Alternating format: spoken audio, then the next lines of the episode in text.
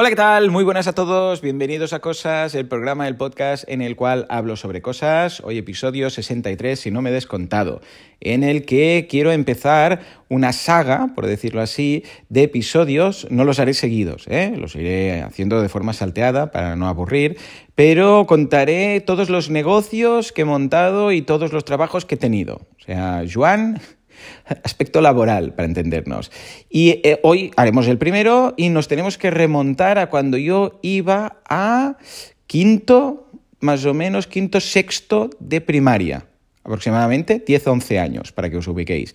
Monté mi primer negocio. Aquí también hablaré de trabajos que he tenido, o sea, por cuenta ajena. Pero en este caso, pues eh, toca el primero, que claro, pues con 10-11 años no, no se puede trabajar por cuenta ajena, pero sí puedes montar un negocio ilegal vendiendo, atención, fotocopias de Dragon Ball. Bola de Drag, aquí en Cataluña, pues teníamos este, este manga en TV3 y supongo que también, pues por otras comunidades, pues no sé, supongo que Dragon Ball o Bola de Dragón o algo así, ¿no? Bueno, Goku y amigos. Bien, ¿en qué consistía este negocio? Pues como digo, en vender fotocopias, que ahora, pensado así, digo, pero ¿cómo se vendían fotocopias? O sea, básicamente cuando llegaba, porque aquí llegaban a contar, a ver, tenemos que pensar que no había Internet. Entonces, claro, ahora con Internet no entiendes el concepto de vender fotocopias, ¿no? Entonces, cuando eh, seguías una serie, en este caso Dragon Ball, eh, y eras fan, y veías pues, a Goku, Bulma, Krilin y toda la peña pues ahí haciendo sus kamehames y sus cositas, eh, no tenías un podcast para escuchar, no tenías un canal de YouTube para ver otros fans de la serie, no tenías foros, no había nada, no había. O sea, cuando seguías una serie, en este caso de manga, lo que tenías era pues tus amigos y hablar con ellos. Bueno, que tampoco era tan, tan desquiciado el tema, de hecho, era más bonito quizás, ¿no? Más melancólico. Bueno, el caso es que teníamos la suerte que de vez en cuando llegaba, porque aquí tampoco había el manga, o sea, no había, es que no llegaba manga. Veíamos la tele y todo lo que llegaba era lo que había por la tele. No había nada más. No había ni el cómic. O sea, Dragon Ball no, estaba aquí. Estoy hablando antes que llegaran los mangas, ¿vale? Bueno, ¿qué pasaba? Que, no teníamos nada en soporte físico, no teníamos... No, vamos, no había nada, es que nada. Lo único que llegaba era de vez en cuando alguna imagen de algún amigo que traía... Imaginaros, es que es muy surrealista, pues de, dos, eh, básicamente dos fuentes.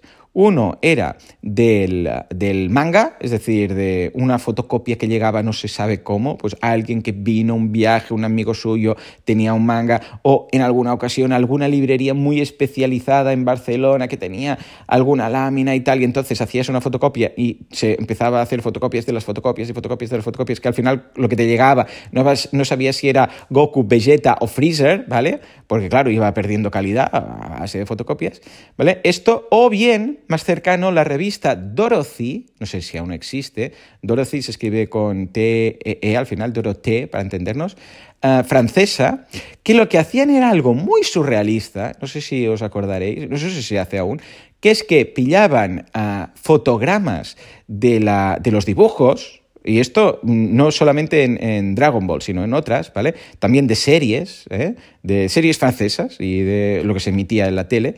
Entonces les ponía las burbujitas, o sea, lo del cómic, la burbuja del cómic, como si, eh, como si estuvieran hablando, y ahí ponían el diálogo. Entonces seleccionaban varias como foto, fotogramas de Goku luchando contra Vegeta o lo que fuera, lo, lo, ponían en formato cómic, o sea, capturaban esos, esos frames, lo ponían en formato cómic y le añadían los globitos. Y hacían como un cómic de, de, no el manga, no, no, de la, de la tele, del anime. Y ojo, esto también se hacía en series eh, con personajes, o sea, reales, o sea, series con actores. Se pillaban fotogramas clave y se contaba la historia de forma como en cómic, muy raro. Bueno, pues de ahí también, y a veces incluso venían pósters, o sea, la típica, sabéis, la revista es que en el centro tenía un póster que ocupaba dos páginas, ¿no? Pues esto, tal cual, ah, también llegaba, pues de vez en cuando había alguna de Dragon Ball. Bueno, ¿qué hacíamos nosotros? Pues básicamente hacíamos fotocopias de todo lo que nos llegaba y lo vendíamos. ¿A quién? A nuestros compañeros.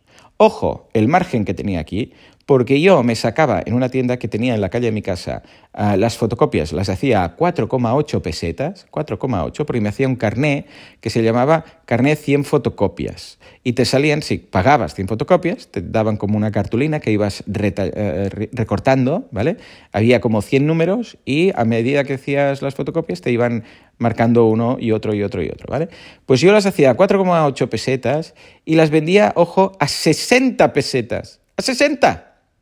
Pedazo margen. ¿Sí o no? Más de 10 veces, 12 veces más o menos, en fin. Pues esto, eh, bueno, fue una barbaridad. O sea, ganamos mucho dinero al final porque éramos un grupito, yo teníamos por ahí Rouget, creo que Miquel también estaba, bueno, un grupito, ¿vale?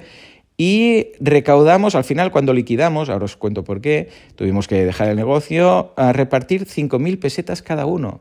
Ojo, que éramos como cinco así, igual recaudamos 25.000 pesetas en, un trimestre determinado. Entonces, ¿por qué tuve que parar? Porque mi director llamó a mis padres y les dijo que no podíamos hacer un top manta en el patio vendiendo fotocopias de Dragon Ball a nuestros compañeros. Básicamente, mm, bueno, era una amenaza del DAFO, que en aquel momento pues no valoré, y bueno, llamaron la atención porque es que teníamos montado un top manta. Sin manta poníamos ahí las... Claro, yo tenía las fotocopias, las poníamos, uh, o sea, en, pilas. O sea, pues esta de aquí, por ejemplo, es de Goku luchando contra Freezer, ¿no? Pues ahí teníamos, que sé, 20, uh, 20 o 30, otra, otra, otra. Entonces hacíamos como, como sí, lo repartíamos ahí en el, en el patio, en un rincón. Venía el compañero de turno, me decía, yo quiero esta y esta, pues 120 pesetas, y le daba dos. Y las pillaba del, del montoncito y se las daba. Y claro, era un, como un top manta, sin manta, era un top fotocopias.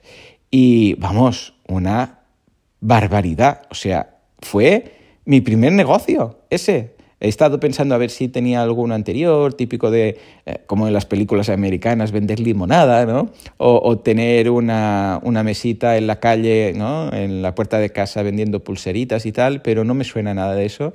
Lo primero que recuerdo fue esto, un negocio vendiendo fotocopias de, de Goku. Y yo creo que de alguna forma ya marca un poco, ¿no? O sea, cuando haces algo así, ya creo que te define un poco como persona y como carácter. No digo que eh, seamos mejores ni peores, ¿eh? O sea, no por ser emprendedor dices, ah, pues em, es una persona mejor o más lista o que va a triunfar más. No, no, no. Simplemente el carácter. Es un carácter de una persona que le gusta eh, pues montar cosas, que le gusta crear, que le gusta o que es capaz de detectar necesidades ¿eh? como tal eh, de una forma innata. No es que pensara, oh, voy a montar un negocio, sino que vi que a mí me gustaba mucho, yo quería estas, estas fotocopias para mí, pero cuando vi que había otras personas que también las querían, pensé, pues pues no sé, la hago y se la vendo, ¿no? Fue un poco así, natural. Y, esto, claro, pues sí, evidentemente, si un niño pues hace esto, lo más seguro es que acabe siendo emprendedor. Ojo, pero no queriendo decir, lo, lo, repito, ¿eh? no queriendo decir que va a ser mejor que, que el resto de personas, sino que bueno, pues habrá otra persona, otro niño que va a rescatar todos los animales que encuentre por la calle y quizás será veterinario, ya está. O sea, y otro que pues le gustará mucho leer, mm, yo sé, pues los filósofos y será filósofo, ¿vale? Pues en este caso, pues el mundo del emprendimiento.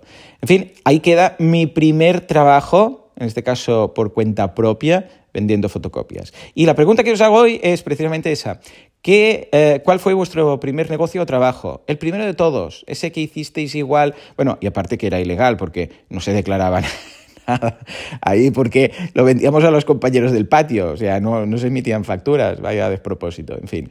Bueno, pues yo lo que os pregunto es, ¿cuál fue vuestro primer trabajo o negocio, lo que llegara antes? Lo primero de todo, de todo, de todo. O sea, la primera cosa que hizo que ganaseis dinero, porque igual, a ver, fue, no vale la semanada, la semanada típica de tal, o eh, yo ayudaba a mi tía a hacerle recados y me daba un euro, bueno, 100 pesetas. No, yo digo de, como tal, o sea, o un negocio o bien, aunque se fuera de estos de vender limonada, o bien el primer trabajo, aunque fuera así un verano, ayudé a no sé quién, me apuntaron repartiendo periódicos, como, como en la tele, ¿no? ¿Cuál fue? ¿Vale? Bueno, pues ya está, esto es todo. Como siempre, muchas gracias por aguantarme y nos escuchamos en el próximo Cosas. Hasta entonces, muy buenos días.